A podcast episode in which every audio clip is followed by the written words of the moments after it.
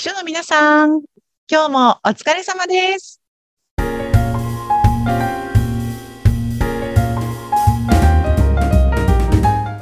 秘書の皆さん、新年明けましておめでとうございます。秘書寮編集長佐々木です。明けましておめでとうございます。インタビュアーの山口智子です。わ明るい。ー、めでたい。明けましたね。山口さん、今年もよろしくお願いしま今年もよろしくお願いします。ねえ、辰年？そうで。ですす。ね。ね。上り流、みんなで頑張っていきましょうんうん。う。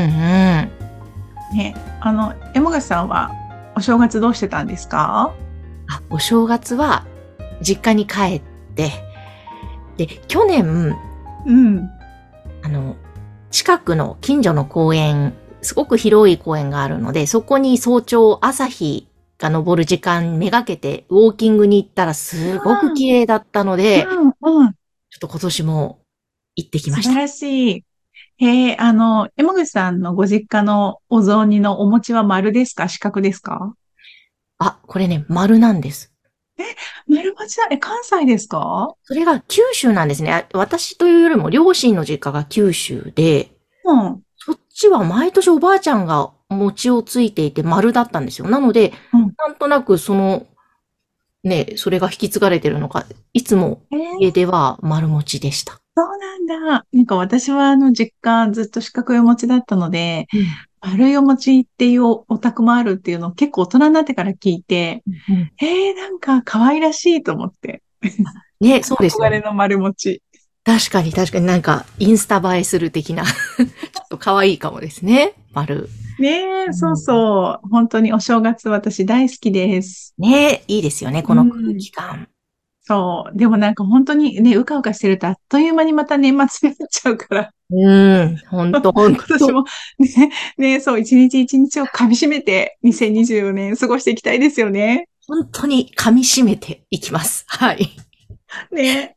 うん、さあ、どうですか？今年、うん。目標とか決めてる、ねそうそうそうそう。そう、今年なんか皆さん、どうですか？ね秘書の皆さんたちも、あの、2024年の目標をね、立てた方もいらっしゃるかなと思うんですけど、この前私あの、読んだ記事でね、アメリカの統計学研究所っていうところが、あの、出している調査によると、年始に立てた目標を達成できる人ってわずか8%しかいないっていう、ええー、8%! そう、そう。目標、今年はこれやるぞって、あの、お正月に目標を立てる人を100%としたときに、それを12月まで、えー達成しましたって言える人って8%しかいないんですって。だから残りの92%は、まあ、覚えてたんだけどできなかったのか、途中で忘れちゃったのか。ああ、でもそうかも。思い起こせば、達成したことってあまりないかもですね。そうなんですよ。だから、なんか今年はぜひ、あの、私も山口さんも、そして秘書の皆さんも、何か目標を立てて、なんとか8%の中に食い込めるように頑張りませんか？そうですね。だからちょっと、あ、でもどうなんの達成しやすい目標にすればいいのか、そのねどん、どんな感じですか佐々木編集長は？目標の。ねなんか私は、あの、去年の年末、12月のどこかのメルマガにも書いたんですけど、ずっと車の免許を取りたいって、もう何年も言っていながら、それが達成できていないので、ええ、今年こそは、あの、ふ普通免許を取るっていうのをうん。達成したいなと思ってます。ええそういえばなんか、アルプスの少女ハイジみたいなところに住みたいから、そうすると車は必要だからってね、メルマガに書いてそうある。なんですよ。そうなんですよ。なんか、ああいう高原に住みたいと思ってるんですけど、そうすると、あの、友達、話す友達、みんなで全力で、でも車なかったら本当にせ 生活できないよってうん言われて、本当に100%正論だなと思うので、じゃあ、うんまずはその生活を手に入れるためにも免許からかなと思っていて、この免許を取るか取らないかって、達成したかしないかっていうのがうん、なんかこう、わかりやすいですよね。そうですね。ね、こういう目標の方がいいと思います。なんか本当に、あの、達成できたかどうか。やっぱその、達成の状態の、ゴールの状態が曖昧っていうのは、やっぱり達成がしにくい目標の一つらしいですよ。そそう。なんか例えば、1年間楽しく過ごすとか、うん。うん、なんか、周りの人に幸せをお裾分けするとかっていうのって、なんか、なんかふわっとしていて、そうですね。できたかできないのかわからないから、うん、本当に、できたのか、できなかったのかっていうのが、パキッと分かれる目標の方が、おすすめではあります。山口さんはどうですか？えー、どうなんですそれ、例えば会社の売り上げをこうするとか、前年比うん、こうするみたいな、それも具体的ですね。いいですね。うん、やっぱり数値化するの大事ですよね。そうか、そうか。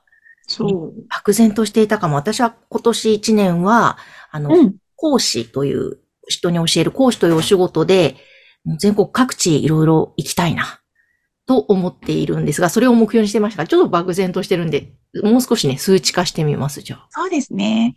なんか例えば、都道府県、5つの都道府県でうん。年間を通して10件のとか、なんかそういう。いう方がいいかもしれないですね。そうですね、そうか。そうすると、なんか、自分の中でもやる気が、ますます出てくる感じがしますね。ね、そうするとじゃあ3月までには、まあ最低でも2件ぐらいはやっとかなきゃいけないな、とか思うともう1月だからうん大急ぎで、こう獲得に向けて動き始めなきゃってなりますよね。そうですね、そうか、そう。で、12月の段階で、まあ、そうすると数値化しておくと何パーセント達成できたのかっていううん。達成率も出せて、うんうん。ね、あの、どのぐらいできたのかって可視化できますよね。ですね。いやー、そうか、ちょっと改めて時間をとってうん。書き出そうかな。まだね、今年は始まったばかりですから、まだまだ間に合いますから、うん。うん。あの、そういう明確に達成できたかできなかったのかっていうのがわかるような目標で数値化するということと、あとなんかこう、決めたときに、でもそうは言っても私にはできないんじゃないかっていう思い込みがあるとなかなか難しいらしいんですよね。はい、はーい。だからやっぱり、これを絶対やるぞと、私はできるんだって思うっていうのもすごく大事かなと思います。本当だ、そうですね。余計な思考が、こう邪魔をする時がありますもんね。そうそうそうそう。だから本当にその目標を立てたら自分との約束ですので、その約束をちゃんと自分に対して守ってあげるというかね。うん。うん。まあ大事かなと。いいですね。なんか前にちらっとお話ししたかもしれないんですけども、なんか人から聞いたお話で、あの、潜在意識というところにそういう目標とか、達成したいこと、夢とかをしっかりと落とし込むためには、寝る前とまた朝起きた時の朦朧としてる感じの時に自分でもごもご車の免許をと取るんだ。もしくは取った、やったみたいな。なんかそういうのをブツブツ言うだけでもいいんだそうですが、そうするとなんか潜在意識に刷り込まれて、勝手にそういうふう、勝手にというか、まあ自然にそっちの方に行動が進むようになるみたいな話を聞いたことが。うん。そうですよね。なんか手帳に書いて毎日見返すとかでもね、ねいいですね、ね。入っていいかもしれないですしね、うんそういう手法も取り入れながら、うん。ちょっと頑張っていきたいですよね。ですね。秘書の皆さんもね、いろんな目標きっとあると思いますし。うん。なんかこう資格を取ってみるとか、TOEIC の点数何点までするとか、うん。そうそうなんか語学を勉強するとか、英語をもっと上達させるとかっていうふわっとしたやつだとなかなか難しいので、うん、うん、うん。ね。そっか、わかりました。皆さん一緒にちょっと目標を、あ、まだだったとか、あ、ちょっとね、ねぼやっとしてたという方は、一緒にぜひやりましょねそうなんですよ。まあちょっと1月中ぐらいにもう一回バチッと決めて、それに向けて、じゃあ12月までだったら12割すると、今月は何やらなきゃいけないか、来月までに何しなきゃいけないかっていうのが明確になってくると思うので、そんな感じで有意義に2024年みんなで過ごせると嬉しいです。う。ですね、いいですね。うん。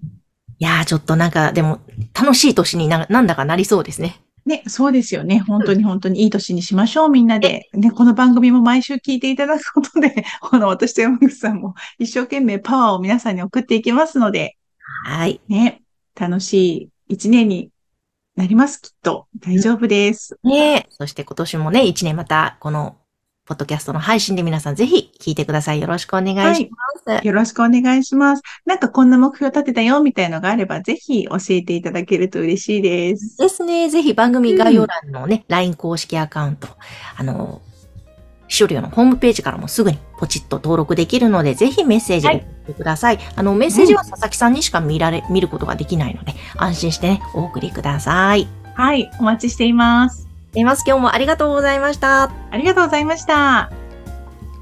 この番組は秘書さんのためのお花屋さん青山花壇の提供でお送りいたしました。